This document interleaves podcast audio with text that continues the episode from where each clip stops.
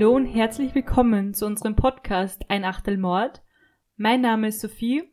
Und mein Name ist David.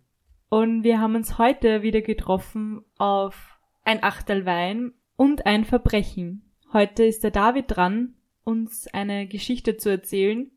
Um was wird's gehen? Ähm, genau, ich habe mir für diesmal ein besonders schweres, aber auch besonders interessantes Thema ausgesucht das wir in diesem Podcast noch nicht hatten. Wir haben zwar schon mehrmals über den Mord an Kindern gesprochen, aber wir haben noch nie darüber gesprochen, was ist, wenn der Mörder selbst noch ein Kind ist. Mhm. Also das finde ich ein extrem spannendes Thema.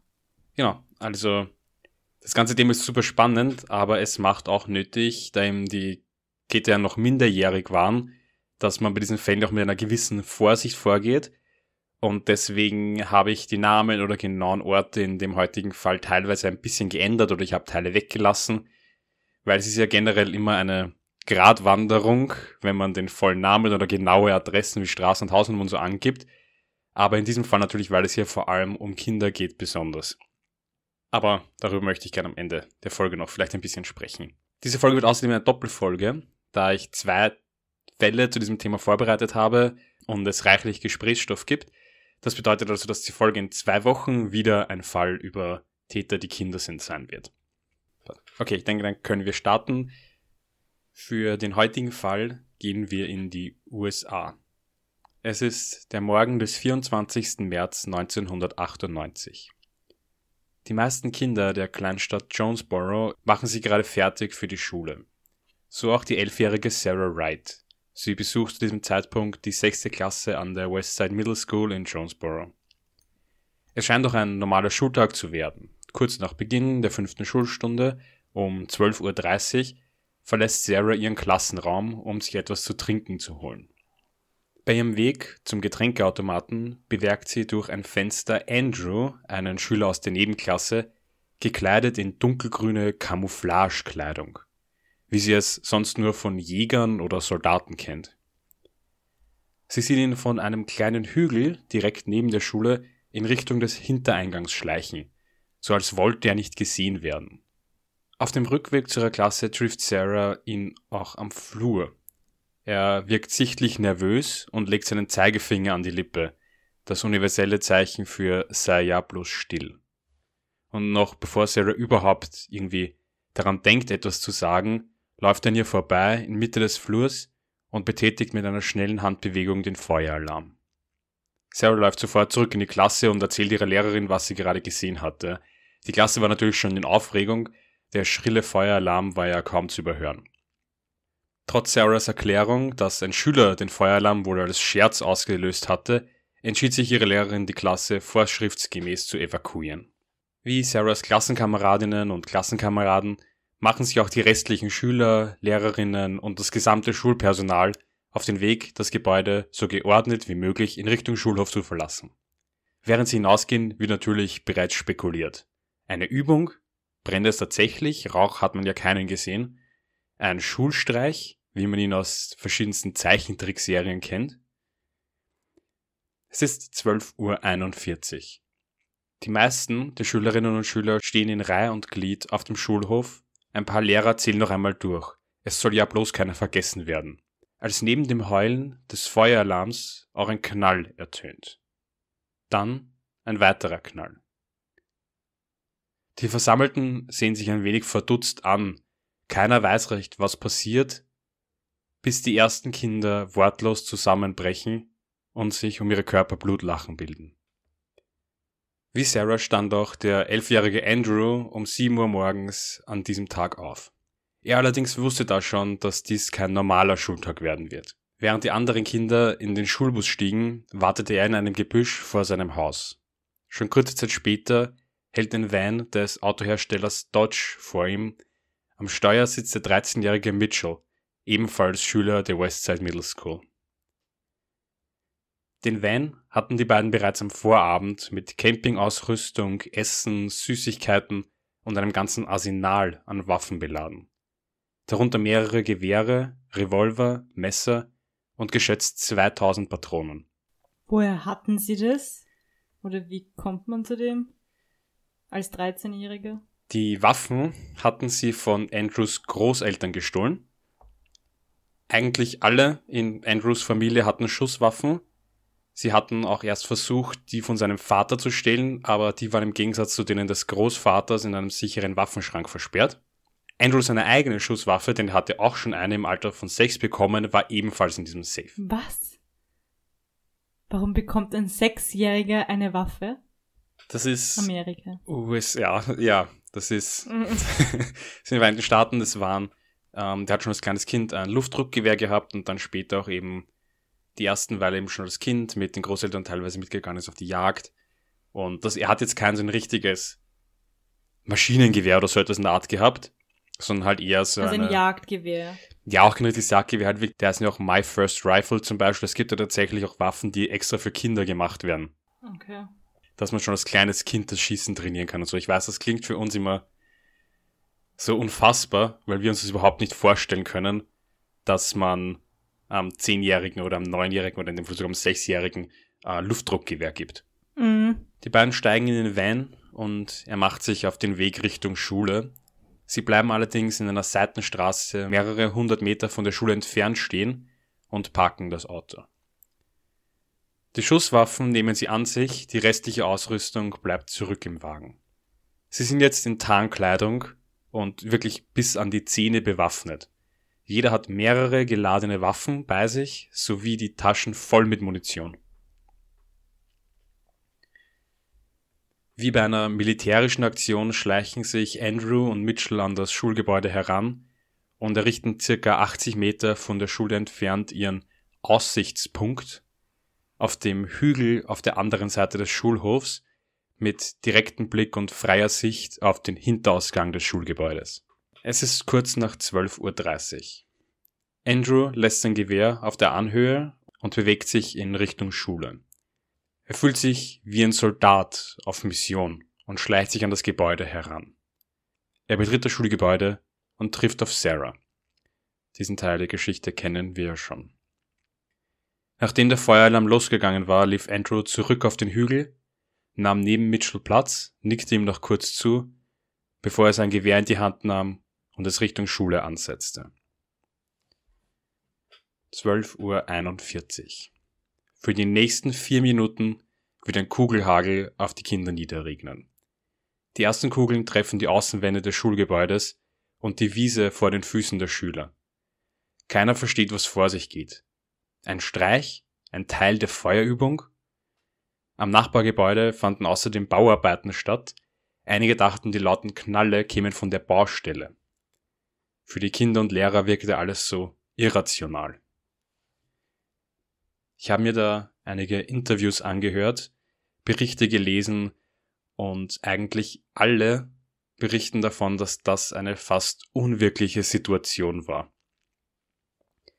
Eine Lehrerin beschreibt, wie sie eine ihrer Schülerinnen fallen sieht und erst denkt, sie sei geschubst worden. Und erst als sie dann das Blut sieht, wieder klar, was da tatsächlich gerade passiert und sie weiß nicht, was sie tun soll. Man kann nämlich auch nicht mehr zurück in die Schule. Bei einem Feueralarm schließen die Türen automatisch und können nur mehr von innen geöffnet werden und nicht mehr von außen. Was? was? Jetzt nochmal ganz kurz, was ist für eine Logik, dass die Türen nur mehr von innen geöffnet werden können? Wie kommt man denn überhaupt rein? Wie soll das Feuer gelöscht werden, wenn wirklich ein Brand wäre? Genau, das ist jetzt so, ähm, die Türen schließen automatisch, damit niemand mehr in das brennende Gebäude zurück kann. Und auch darum, dass die Tür nicht offen bleibt. Damit, weil das ist so wie uns früher gesagt worden ist in der Schule, ihr müsst alle Fenster zumachen, wenn Feueralarm ist. Damit ja kein Luftzug entstehen kann, schließen die Türen automatisch und können nur von innen geöffnet werden. Weil normalerweise bei einem Feueralarm wäre es ja nicht nötig, wieder hineinzugehen, außer durch die Feuerwehr, die sowieso durchbrechen könnte. Mhm. Das ist eine, Ja. eigentlich eine Sicherheitsmaßnahme dafür. Und das Problem war jetzt natürlich, wir haben diesen Schulhof, wir haben das Gebäude und die Türen sind verschlossen. Das heißt, es stehen jetzt alle Schüler, die hinausgegangen sind, vor dieser Mauer, vor ihnen eine freie Wiese und dann der Hügel, von dem aus geschossen wird. Wie so zusammengetriebene Tiere, stelle ich mir das gerade so vor. Oh. Das ist, die Situation wird da ganz, ganz schrecklich beschrieben von den allen, weil sie haben auch gemeint, man fühlt sich einfach wie in der Falle. Der einzige Weg mhm. weg war jetzt also um das Gebäude herum. Und das heißt, man müsste über das, eigentlich das Schussfeld wegrennen. Mhm. Das heißt, man hat eigentlich keinen Weg zurück. Das war für die alle eine ganz, ganz schreckliche Situation. Die Schülerinnen und Schüler schrien ihre Lehrer an, was sie tun sollen und wo sie hin sollen. Doch auch das wussten natürlich die Lehrer nicht. Keiner hatte eine Antwort. Einige liefen mit ihren Schülern zur Turnhalle, andere legten sich auf den Boden. Einige der Lehrer waren so geschockt, dass sie fast katatonisch ins Leere starrten. Eine der Lehrerinnen, Shannon Wright, stellte sich vor eine verletzte Schülerin und nutzte ihren Körper sozusagen wie ein Schutzschild. Vier Minuten Dauerbeschuss. Vier Minuten des Horrors und vier Minuten, die sich für die Anwesenden anfühlen wie eine Ewigkeit. In der folgenden Stunde gehen fast 800 Anrufe bei der örtlichen Polizei ein. Krankenwagen, Polizeifahrzeuge, alles was in den umliegenden Ortschaften mobil zu machen ist, rast mit Blaulicht zur Westside Middle School. Andrew und Mitchell befinden sich nun auf ihrem Rückweg zum Fluchtwagen. Als erstes trifft die Polizei ein. Mit gezogenen Waffen laufen sie über den Schulhof. Einer der Bauarbeiter des Nachbargebäudes, der von dort oben aus alles mitgesehen hatte, zeigt ihnen, wohin die Täter geflüchtet sind. Wenige Minuten später erreichte Andrew und Mitchell noch bevor diese das Auto erreicht hatten. Er richtet seine Waffen auf die beiden und befiehlt ihnen, die Waffe fallen zu lassen. Andrew zögert kurz, schließlich legen beide ihre Waffen nieder. Vor der Schule spielen sich währenddessen weiterhin schreckliche Szenen ab. Mit Verbänden aus den Erste-Hilfe-Kästen und einigen Kleidungsstücken wird notdürftig versucht, die Blutungen der Schüler zu stillen. Einige schreien, weinen und rufen nach ihren Eltern. Auch die Lokalmedien bekommen schnell Wind von den Vorfällen an der Westside Middle School und beginnen zu berichten. Hierdurch erfahren auch die Eltern der Kinder von den Vorfällen. In einem Interview schildert eine der Mütter diesen Tag folgendermaßen. Meine Arbeitskollegin kam plötzlich in mein Büro gestürmt. Sie sagte, es sei etwas Schlimmes an der Westside vorgefallen. Das ist doch die Schule, die dein Sohn besucht, oder? Ich wollte es erst nicht glauben. Es wird nichts Schlimmes gewesen sein, war mein erster Gedanke. In den folgenden Minuten war mein Hirn voller Angst. Ich rief die Schule an, doch die Leitung war besetzt. Dann sagten sie im Radio, es wären Schüsse gefallen. Es gebe vermutlich Tote. Ich stieg in mein Auto und raste los. So ging es an diesem Tag vielen Eltern. Die Eltern kamen eben fast alle mit dem Auto zur Schule, was einen Stau bis zurück zur Autobahn verursachte und das, obwohl die Schule weiter außerhalb von der eigentlichen Stadt war. Es waren einfach komplett irrationale Szenen, die sie da abgespielt haben es waren gleichzeitig eine Menge an Polizei, Krankenwegen und dann noch Eltern, die wie wild herumgelaufen sind und nach ihren Kindern gesucht haben. In den nächsten Stunden wird dann das Ausmaß der Tat verkündet. Insgesamt wurden 15 Personen von Kugeln getroffen, fünf davon starben, zehn wurden zum Teil schwer verletzt. Die Todesopfer waren vier Schülerinnen und eine Lehrerin, Shannon Wright. Bei ihrem Versuch, eine verletzte Schülerin zu schützen, wurde ihr selbst in die Brust geschossen. Bis auf einen Schüler waren alle anderen Opfer weiblich. Allen stellt sich nun eine Frage. Warum? Schon in den nächsten Tagen kehren die Schüler und das Lehrpersonal zurück an die Schule, Sie tragen weiße Schleifen an ihrer Brust. Die Schulbusse werden zum Teil von der Polizei eskortiert, das Schulgebäude ist großräumig abgesperrt, jedes einfahrende Auto wird kontrolliert. Jonesboro wird währenddessen von den Medien belagert. Die Überlebenden und Hinterbliebenen werden in Talkshows eingeladen. Alle wollen die Kinder, die gerade das Schlimmste erlebt hatten, interviewen. Die Täter selbst waren auch noch Kinder. 11 und 13 Jahre alt. Diese Nachricht schockierte die Menschen am meisten. Schüler, die ihre Mitschüler schießen. Warum? Diese Frage stellte sich seit diesem Tag ganz Amerika. Mitchell wurde 1984 in Minnesota geboren. Als er sieben war, ließen sich seine Eltern scheiden. Seine Mutter, eine Gefängniswärterin, heiratete daraufhin einen Gefängnisinsassen. Die Beziehung zwischen dem Stiefvater und Mitchell soll eigentlich gut gewesen sein. In einer späteren Verhandlung gibt sein Anwalt an, dass Mitchell als kleines Kind sexuell missbraucht worden sein soll. Er selbst soll sich im Jahr vor dem Anschlag an einem acht Jahre jüngeren Mädchen vergangen und ihre Geschlechtsteile betastet haben. Aufgrund seines Alters hat das aber damals keine rechtlichen Konsequenzen gehabt, es gab nur einen Eintrag in seine Akte. Klassenkameraden beschrieben ihn als aggressiv und schnell aus der Fassung zu bringen. Außerdem soll er schon mehrmals zuvor damit gedroht haben, seine Klassenkameraden zu töten. Mitchell selbst äußerte sich kaum zu den Vorfällen. Er meinte, Andrew hätte ihn gefragt, ob er mitmachen wolle, und er habe ja gesagt. Er nennt kein Motiv. Es soll aber nichts mit der Schule zu tun gehabt haben. Während des Prozesses liest Mitchell einen Brief vor, den er in der Haft geschrieben hatte. Hi, my name is Mitchell. My thoughts and prayers are with those people who were killed or shot and their families. I am really sad inside about everything. My thoughts and prayers are with those kids that I go to school with. I really want people to know the real Mitchell someday. Sincerely, Mitchell. Also, er entschuldigt sich und möchte, dass die Leute vielleicht irgendwann mal den wahren Mitchell kennenlernen werden. Er sagt ihm, dass seine Gedanken und seine Gebete bei den Kindern und deren Familien sind. Die Ballistik zeigt später, dass Mitchell auch deutlich weniger oft feuerte als Andrew, nämlich nur fünfmal von insgesamt 27 Schüssen Dennoch soll er für zwei Tode verantwortlich sein. Der zweite Täter, Andrew, wird 1986 geboren. Seine Eltern sind angesehene Postbeamte in Jonesboro. Andrew ist ein absolutes Wunschkind. Er darf alles und kann alles. Von Bekannten der Eltern wird er dann später als dieses typische Tyrannenkind bezeichnet, das keine Konsequenzen kennt und auch nichts zu fürchten hatte. Er soll generell in der Schule unauffällig gewesen sein.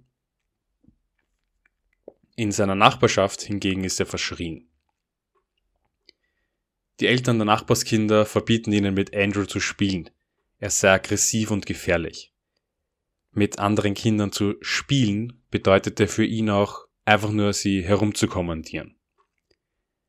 Außerdem soll er oft mit einem Jagdmesser an den Schenkel gebunden herumgelaufen sein. Alle sollten wissen, dass er der Boss ist. Und dann kommt noch etwas dazu, das wir recht häufig bei späteren Mördern sehen. Andrew empfindet mich schon als noch kleines Kind Freude beim Quälen von Katzen und einige tötet er auch. Auch hierfür verwendet er sein Jagdmesser oder seine Luftdruckpistole. Auch Andrew soll mehrmals in der Schule davon gesprochen haben, Menschen zu töten. Er soll sogar einer Schülerin am Vortag von dem Massaker geraten haben, morgen nicht zur Schule zu kommen. Von ihm gibt es keine Entschuldigung. Er bleibt während der Verhandlung ruhig, fast anteilnahmslos. Er wirkt gelangweilt, während Angehörige und Opfer von ihren Erlebnissen erzählen. Mitchell hingegen weint. Er spricht nur stotternd, er bittet um Vergebung. Er bestreitet auch tatsächlich vorgehabt zu haben zu töten. Ich wollte nur über die Köpfe hinwegschießen. Ich wollte niemanden töten, sagt Mitchell vor Gericht. Die Psychologen und Gerichtsbeamten können sich keinen Reim aus dem Fall machen. Das Motiv wird auch nie bekannt. Die Verhandlung endet mit einem Schuldspruch für beide. Bis zu ihrem 21. Geburtstag werden sie in Haft bleiben. Das ist die gesetzlich höchstmögliche Strafe also sieben und neun Jahre Haft. Der Staatsanwalt meinte, wären sie nicht zu jung, hätte er gerne die Todesstrafe verlangt. Beide wurden jeweils in ihrem 21. Geburtstag auch aus der Haft entlassen. Sie änderten daraufhin ihre Namen und Informationen wie Aufenthaltsort und ähnliches sind seither unter Verschluss. Allerdings wurde später bekannt, dass Mitchell in seinem späteren Leben noch mehrmals wegen Drogen- und Waffenbesitzes sowie Kreditkartenbetrugs im Gefängnis saß. Über Andrew war nach seiner Freilassung nichts bekannt, bis er 2019 bei einem Autounfall ums Leben kam. Mitchell gilt seither als der einzige noch lebende Täter eines School-Shootings, der auf freiem Fuß ist. Also in den USA. Eigentlich weiß ich gar nicht, was ich dazu sagen kann. Es ist einfach schrecklich, auch für die Eltern, wenn die vom Fernseher sitzen oder Arbeitskollegen zu ihnen kommen und sagen, da ist irgendwas passiert und diese Un Ungewissenheit, was los ist, ob dein Kind auch betroffen ist. Also das muss wirklich der Horror ja, sein. Auf jeden Fall. Wer auch noch gerne mehr von den Augenzeugen berichten und so lesen will, ich werde in die Show Notes einen Link zu einem Buzzfeed-Artikel geben, in dem das alles aufgearbeitet wird und in dem einige Augenzeugen eben darüber sprechen und es aus ihrer Sicht erzählen. Ähm, das Ganze ist halt auf Englisch. Und ich kann auch empfehlen, wenn man sich mehr damit ähm, beschäftigen will, es gibt auf YouTube einfach nur googling Jonesboro Massacre oder sowas. Ähm, da gibt es ganz viele Interviews, weil ganz viele von den Augenzeugen dann später Interviews gegeben haben, auch teilweise noch Jahrzehnte später.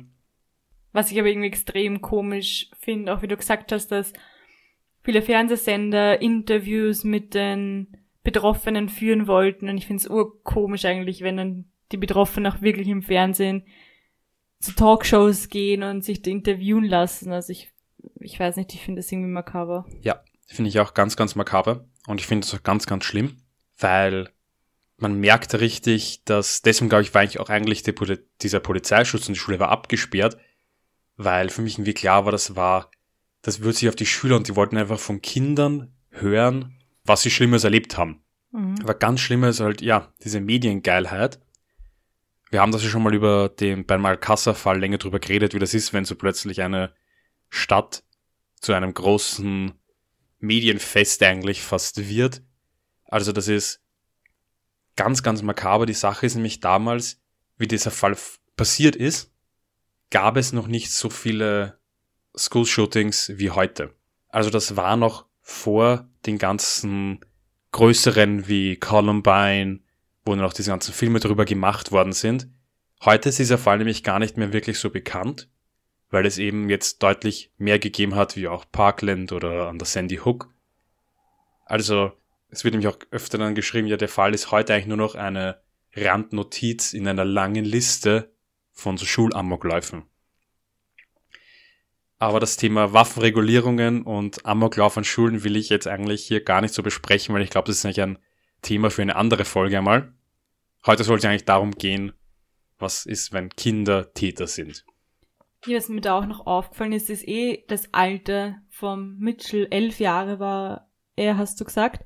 Und sind nicht normalerweise, also ich meine, ich muss jetzt zugeben, ich kenne mich mit diesen ganzen anderen School-Shooting-Fällen nicht so aus. Wie alt waren da sonst die, die Schüler? Waren die nicht immer so 16 oder so? Weil ich finde, 11 ist schon enorm jung. Mhm. Also der Andrew war 11, der Mitchell war 13, genau. Ähm, ja. Na, normalerweise sind es ältere Schüler.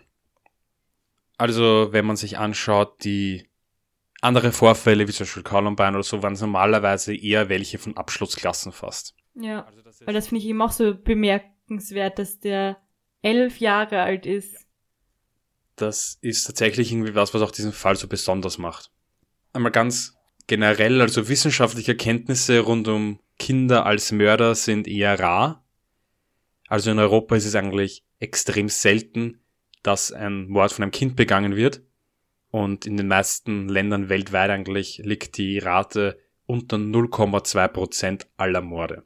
Also ich habe nochmal die Zahlen von Deutschland gehabt, da waren es 0,16 der Morde, die in 10 Jahren gerechnet ähm, von unter 14-Jährigen begangen worden sind. Wichtig ist mich hierbei natürlich die Definition von Kind.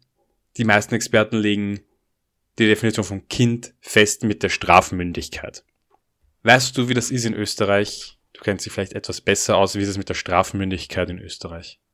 Ja, so unmündig bist du in Österreich, wenn du das 14. Lebensjahr noch nicht vollendet hast. Das heißt, unter 14 bist du strafunmündig, heißt, du kannst nicht schuldig gesprochen werden. Das heißt aber nicht, dass jetzt nichts passieren kann. Der Staat kann anders eingreifen, zum Beispiel das Jugendamt, äh, das Sorgerecht kann den Eltern entzogen werden, Kinder können in bestimmte Anstalten verbracht werden. Also der Staat hat dann eben so um die über die Ecke sozusagen, über die Eltern vor allem, Chance auf das Leben eines unter 14-Jährigen doch irgendwie einzuwirken. Aber unter 14 bist du eben unmündig und du kannst nicht wegen einer Straftat in einen strafrechtlichen Prozess verurteilt werden. Mhm. Also das mit 14 ist eigentlich fast überall so, zumindest in Europa. Es gibt ein paar Ausnahmen, zum Beispiel in Belgien, äh, dort ist es höher. In England zum Beispiel kann man aber auch schon mit zehn Jahren zu Freiheitsstrafen verurteilt werden. Das habe ich zufällig, habe ich letztens oder heute sogar erst in einem Artikel über Australien, mhm. äh, über Australien ge gelesen, dass es auch so ist, dass Zehnjährige schon Haftstrafen verbüßen können und dass da anscheinend sogar ziemlich, dass es sogar ziemlich oft zur Anwendung mhm. kommt.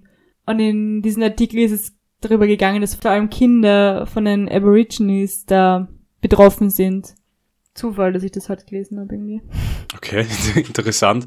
Ähm, generell muss man auch sagen, es gibt eine weltweite Tendenz dazu, dass dieses Alter heruntergesetzt wird. Israel zum Beispiel hat die Strafmündigkeit 2016 auf zwölf Jahre heruntergesetzt, allerdings nur in Bezug auf Mord und Totschlag. Anstoß dafür war ein Terroranschlag, der von einem 13-Jährigen verübt wurde. Ähm, und deswegen war die Begründung für diesen Schritt, dass es den Toten egal ist, ob der Mörder 12 oder 14 war. Was ich eine eigentlich sehr komische Begründung finde. Ja, außerdem geht es ja bei dieser äh, Strafunmündigkeit eher um die Schuldebene, dass ein, dass man sagt, dass ein unter 14-Jähriger eben seine Tat nicht begreifen kann oder eben. Der versteht oft gar nicht, was da genau passiert ist und deswegen wird ja eigentlich in Europa, beziehungsweise eigentlich fast in der ganzen Welt ist normalerweise 14 dieses Alter, wo man davon ausgeht, dass Kinder ab diesem Zeitpunkt reflektieren können und sagen können, ob das, was sie tun, richtig oder falsch ist. Ja, ich verstehe schon, dass da auch vielleicht manche Kritiker, dass es da Kritiker auch geben kann, weil natürlich nicht jedes Kind ist gleich. Manche sind mit 14 reifer, andere sind mit 18 vielleicht noch unreif. Dass man das an so einer gewissen Altersgrenze festmacht, ist vielleicht nicht die perfekte Lösung, aber wie willst du es sonst machen? Du musst einfach einen Schnitt setzen und sagen, ab da bist du strafunmündig oder unmündig und dann kommst du eben in die Jugendstrafe rein. Aber ja, es ist ein sicher ein, ein schweres Thema und auch strafrechtspolitisch sicher ein schwieriges Thema, aber ja. Da stimme ich dir vollkommen zu, weil es ist natürlich eine sehr heikle Geschichte. Es ist jetzt jemand 13 und jemand 15. Der eine plötzlich ist und der andere, das kann doch eigentlich sein, der eine ist 13,5 und der andere gerade 14 geworden, angenommen. Und die beiden können auf exakt demselben Level sein, weil es im Prinzip nur ein paar Monate Unterschied ist. Und der eine ist plötzlich strafmündig und der andere nicht. Nur natürlich, man muss irgendwo etwas festsetzen. Man kann es ja nicht im Gesetz irgendwo so schwammig definieren. Man muss ja irgendwo eine eine Linie ziehen. Und das ist natürlich eine ganz, ganz, ganz, ganz komplizierte Diskussion. Ich habe zuvor gesagt, es gibt recht wenig wissenschaftliche Erkenntnisse direkt zu Kindern als Mörder. Einige empirische Daten für Kinder als Mörder gibt es aber schon. Diese Daten, die ich jetzt kurz präsentieren werde, stammen aus dem Buch Wenn Kinder töten von Stefan Habort. Das ist einer der bekanntesten deutschen Kriminalisten. Viele von unseren Zuhörern kennen den vielleicht als einen der Experten der Serie Medical Detectives. Ähm, die Daten sind international und von 1950 bis 2014. Und dieses Buch war eben auch eine der Quelle für die Recherche zu meinem heutigen Fall. Also beim Alter generell zeigt sich, dass eher umso älter man ist, die Taten passieren. Also bei fast 40 Prozent der untersuchten Fälle war der Täter 13 Jahre. und bei 23% 12. Also wenn man rechnet, das geht ja nur bis 14 und es sind zwei Drittel gerade bei den letzten zwei Jahren. Das auffälligste Merkmal ist aber das Geschlecht, nämlich über 87% der Täter waren männlich. Und das ist eine Tendenz, die man eigentlich ja in fast allen Kriminalstatistiken sieht, auch außerhalb jetzt nur von Kindern. Nur knapp 6% der Täter hatten einen Migrationshintergrund oder einem dem Tatort nicht entsprechende Staatsbürgerschaft. Die schulischen Leistungen waren meistens unterdurchschnittlich bis durchschnittlich. 40% hatten bereits zuvor Schulstrafen oder Schulsuspendierungen erhalten. Also das ist auch etwas, was irgendwie ganz deutlich zeigt, dass fast die Hälfte von ihnen auch schon vorher in der Schule auf, negativ aufgefallen ist. Ich möchte noch kurz zu unserem heutigen Fall zurückkehren. Ähm, und zwar eben genau über das Thema, was wir davor kurz angerissen haben, wie das ist, wie beurteilt man ein Kind vor Gericht. Das Ganze ist natürlich super, eine super hagelige Geschichte, weil es gibt einerseits Angehörige, die dort sind, die wollen, dass diese Person bestraft wird. Andererseits handelt es sich eben bei dieser Person ja noch um ein Kind. Um jemanden, wo das Gesetz eigentlich sagt, diese Person ist strafmütig und diese Person weiß nicht ganz, was sie tut vielleicht. Wie gesagt, in dem heutigen Fall haben ja auch die Psychologen, die Psychiater und die Gerichtsbeamten nicht wirklich sich einen Reim aus dem Ganzen machen können. Es war auch so, dass die beiden, Mitchell und Andrew, nicht befreundet waren zuvor. Sie kannten sich zwar, sie sind im selben Schulbus gefahren, aber es gab zwischen den beiden keine richtige freundschaftliche Beziehung, wie man es normalerweise bei einem Amoklauf, der von zwei Tätern begangen wird, sehen würde. Generell ist natürlich, denke mal, zu beurteilen, haben die Kinder gewusst, was sie tun. Und ich finde, wenn man sich diese Geschichte anschaut, sieht man halt schon voll diese fast Naivität, mit der die Kinder an diese ganze Sache rangegangen sind. Das ist eine ganz schreckliche Tat, und gleichzeitig, während sie planen, Menschen umzubringen, haben sie diesen Van da drüben stehen, in den sie Campingausrüstung und Essen gepackt haben, weil ihr Plan war, nach der Tat mit dem Van hinauszufahren in einen Wald, wo die Eltern von Andrew eine kleine Hütte hatten und dort für ein paar Wochen zu bleiben, bis sich die ganze Situation beruhigt hat und dann zurückzukehren. Das war denen ihr Plan.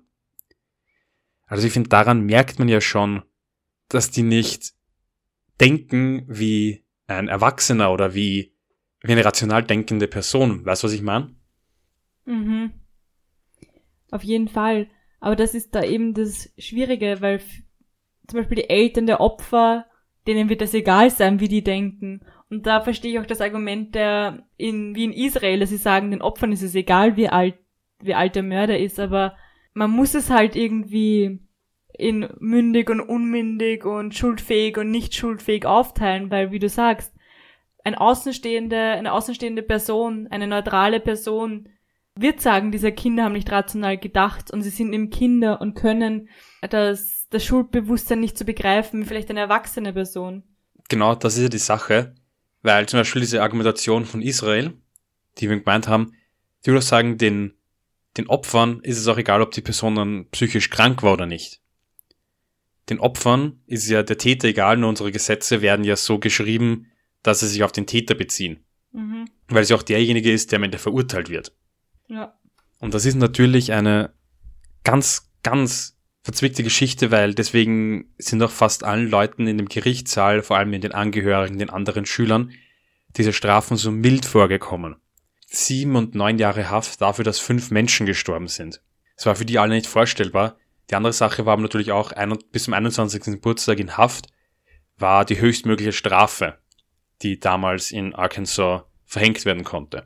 Und das ist eben so das Komplizierte. Es ist irgendwie dann wieder ein Fall, wo, ich meine, bei einem Fall von Mord gibt es nie irgendwie Gerechtigkeit. Darüber haben wir schon öfter gesprochen. Aber es war eben wieder ein, so ein Fall, wo danach gesagt worden ist, die Straftat und die Strafe stehen in keiner Relation. In diesem Fall war es das eben, weil die Kinder, äh, weil die Täter selber noch Kinder waren. Mhm. Und das macht es eben immer so kompliziert, bei so einem Fall irgendwie auch rational zu bleiben. was aber die Gerichte natürlich machen müssen. In den USA ist es so wie eigentlich immer in den USA, dass die unterschiedlichen Bundesstaaten unterschiedliche Gesetzgebungen haben und dass deswegen auch das Alter verschieden hoch ist. Es gibt Staaten, in denen 14 strafmündig ist, in manchen Bundesstaaten darunter, in manchen auch darüber. Generell kann man aber auch dort sagen mit 14. Jeder Staat hat dann halt eigene Rahmenbedingungen, was mit solchen Personen passiert, wenn sie eine Straftat begehen. Wie eben zum Beispiel in Arkansas war das so, dass man das höchste, dass man, wenn man unter 14 ist, eingesperrt werden kann in ein Jugendgefängnis, ist bis zum 21. Geburtstag. Okay. Deswegen war es bei den beiden auch, die haben nicht beide gleich lang im Gefängnis gesessen, sondern beide bis zum 21. Geburtstag. Also weil sie nach dem Jugendstrafrecht verurteilt wurden, sozusagen. Mehr oder weniger. Weil sie nach dem Strafrecht, was eben in Arkansas für unter 14-Jährige möglich ist, bestraft worden sind. Okay. Es hat natürlich auch ähm, Folgen gegeben für die Eltern zum Teil, also zum Beispiel, dass die Waffen hätten ja richtig gesichert werden müssen. Natürlich für seine Eltern direkt nicht, dort im Waffenschrank war ja alles unter Anführungszeichen in Ordnung. Ich meine, es ist eigentlich nie in Ordnung, wenn man ein ganzes Waffenarsenal bei sich daheim hat, ja. aus meiner Sicht. Aber bei den Großeltern war das eben so, dass die Waffen mitgenommen werden konnten, die waren nur durch ein kleines Kabel gesichert. Und das haben sie durchbrochen. Das ist natürlich auch für die Sache, haften jetzt die Großeltern dafür, dass das Enkelkind die Waffen mitnimmt und damit jemanden erschießt. Ist natürlich immer eine, auch da wieder ein sehr großes Dilemma.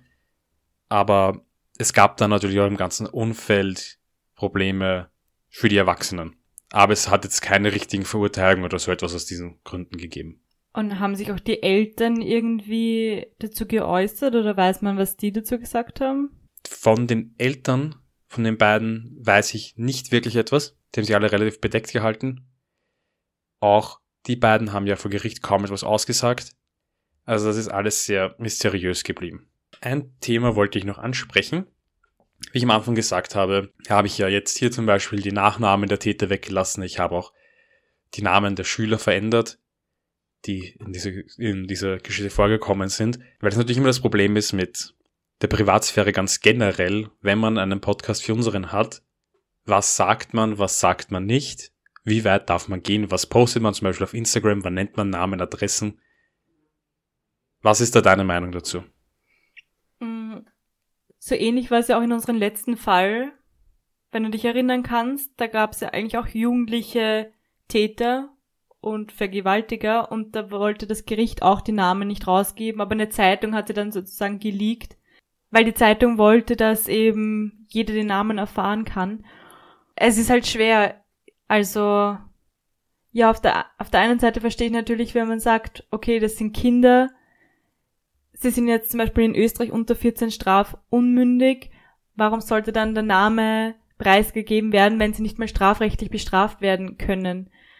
Auch in den USA, wenn sie jetzt, also bis zur Verurteilung finde ich auch auf jeden Fall, dass keine Namen preisgegeben werden sollten, weil stellt sich dann heraus, okay, irgendwas war nicht so und die ganze, die Presse beredet schon paar Wochen davor mit den Namen und die Schule und jeder weiß, wer wer ist, finde ich absolut nicht okay. Aber ja, es ist halt extrem schwierig, wenn wenn es dann wirklich zur Verurteilung kommt bei Kindern. Aber ich musste irgendwie sagen, ich glaube, ich fände besser, wenn die Namen bei Kindern nicht preisgegeben werden. Oder meinst du jetzt generell oder nur bei Kindern? Einerseits bei Kindern, wir können da noch generell übersprechen. Ähm, ich bin da voll deiner Meinung. Ich finde es auch ein Problem, wenn man sagt, diese Person ist noch nicht mal strafmündig, aber es wird jetzt irgendwie darüber gesprochen und es war auch eigentlich so, dass bei solchen Fällen in den USA, wenn es um Kinder geht, dass die Gerichte geschlossen sind, dass niemand hinein darf, keine Presse und auch keine Zuschauer. In diesem Fall war es jetzt aber so, dass 100 Personen hinein durften, Angehörige und Mitschüler denen wurde vom Richter erlaubt, dass sie dabei sind. Das ist natürlich auch immer ein großes Problem, wenn man sagt, einerseits möchte man ja nicht zu viel verraten, andererseits kommt irgendwie nach kürzester Zeit sowieso irgendein Journalist, der sich auf den Fall stürzt, mit Fotos und Namen raus. Ja. Also das ist im Prinzip eigentlich eh fast immer so.